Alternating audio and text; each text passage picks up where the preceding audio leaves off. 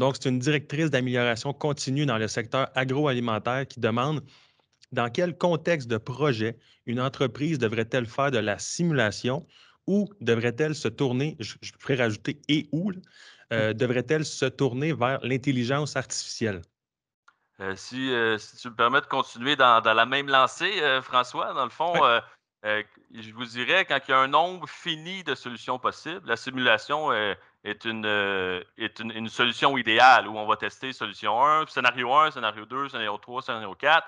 Et là, on va les tester dans notre, dans notre environnement virtuel sans risque, que ça soit très physique, comme, euh, comme l'équipe de Rémi fait, ou que ça soit système, euh, l'usine au complet, ou euh, les opérations comme, comme nous, on fait chez Simwell. Dans les deux cas, ça s'applique. On teste nos différents scénarios dans le monde virtuel, et là, ça nous, les résultats qui sont générés, on va les comparer, les analyser et aider à la prise de décision. Et très souvent, c'est une boucle. Le fait de générer des résultats nous fait apprendre sur notre système, qui nous donne des nouvelles idées sur, euh, qu'est-ce qu'on pourrait changer ou comment on pourrait améliorer notre système. On roule nos résultats, on apprend de nouveau. là, c'est une boucle euh, virtueuse là, euh, qui d'amélioration continue.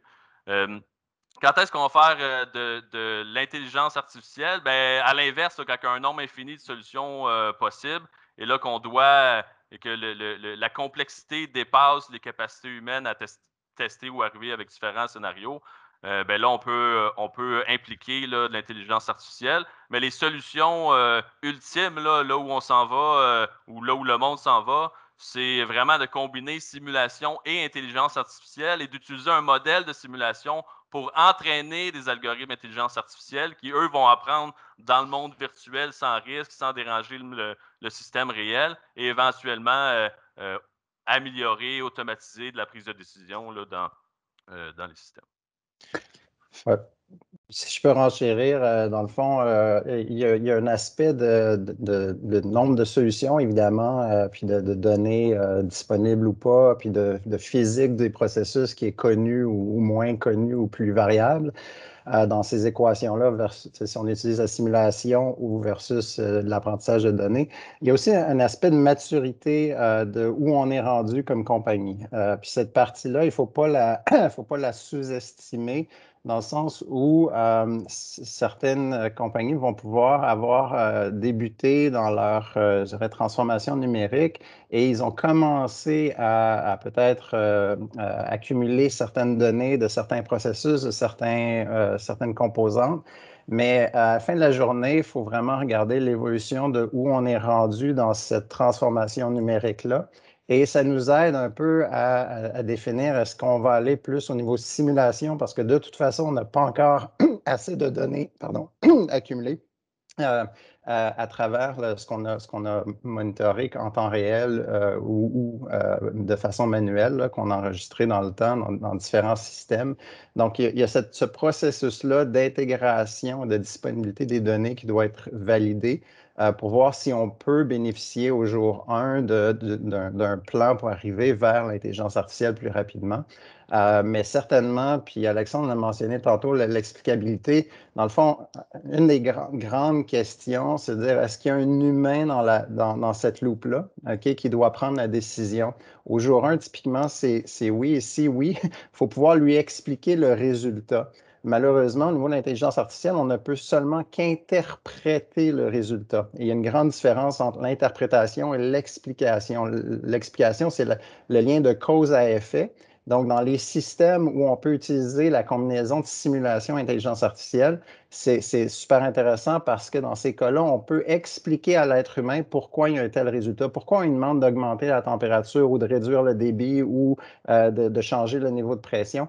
C'est ce genre d'explication-là qui fait en sorte que l'être humain, dans, le fond, dans, le système, va faire euh, la bonne action et qui va, euh, disons, prendre confiance avec le temps des systèmes qu'on met en place. Et éventuellement, ça peut être évidemment euh, automatisé, comme Alexandre a mentionné.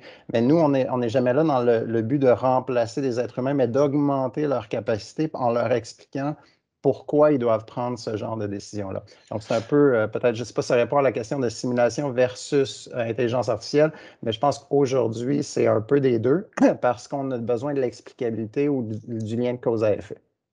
Effectivement, pour aller dans ce sens, j'aime bien la complémentarité euh, entre simulation et intelligence artificielle pour construire finalement un, jeu de données suffisamment important pour que l'intelligence artificielle puisse euh, apprendre des choses. Si j'ai quatre données, je ne peux pas apprendre grand-chose. La simulation peut apporter cet aspect-là. Et sur la notion d'interprétabilité, euh, c'est effectivement un des domaines forts de l'intelligence artificielle où on va créer des modèles sur les modèles pour interpréter, pour interpréter les choses, sachant que cette interprétabilité, elle peut, être, elle peut être complexe, mais en tout cas, elle est toujours nécessaire. Et elle va aussi aller chercher des liens de cause à effet qui ne sont pas naturels pour les experts. Et c'est là aussi la force de l'intelligence artificielle, c'est qu'elle va aller trouver des liens de cause à effet euh, que un modèle, on va dire, physique de simulation n'aurait peut-être pas été cherché. Donc, sur la partie interprétabilité, l'intelligence artificielle peut également aider à aller trouver des raisons, des causes qu'on n'avait pas anticipées. Et c'est là où, dans, la, dans la boucle d'amélioration, on va pouvoir bah, travailler sur ces inducteurs. Donc, il y a vraiment une complémentarité sur les sujets et, il y a un certain nombre de choses où c'est fait en, partenariat entre les deux. Hein. Par exemple, sur les prévisions énergétiques, pendant longtemps, on a fait de la simulation parce qu'on était basé sur les jours de la semaine, la température, la pluie, etc. Et au fur et à mesure du temps, on a commencé à mettre de l'algorithme d'intelligence artificielle, on a couplé les deux, parce que dans certains cas, l'intelligence artificielle a davantage raison, on va dire. Dans d'autres cas, la simulation est plus proche de la réalité. Et on est sur des modèles hybrides qui, qui sur lesquels on balance les deux. Et, je, rejoins tout à fait ce que dit Rémi sur euh, garder l'humain dans la boucle, euh, parce que euh, les modèles d'intelligence artificielle apprennent des données, mais ils apprennent aussi de l'information qui est apportée par l'humain dans le modèle. Et si au bout du bout, on souhaiterait avoir une automatisation pleine et entière sur des tâches bien précises, il faut que ça reste quand même sous contrôle avec une interprétabilité forte. C'est pour ça qu'il y a aussi des pans qui s'ouvrent dans le domaine de l'AI avec tout ce qui est AI ethics pour savoir comment je fais pour garder l'humain au centre du sujet, au centre de la valeur, avec les notions d'éthique et d'interprétabilité qui sont aussi des notions importantes.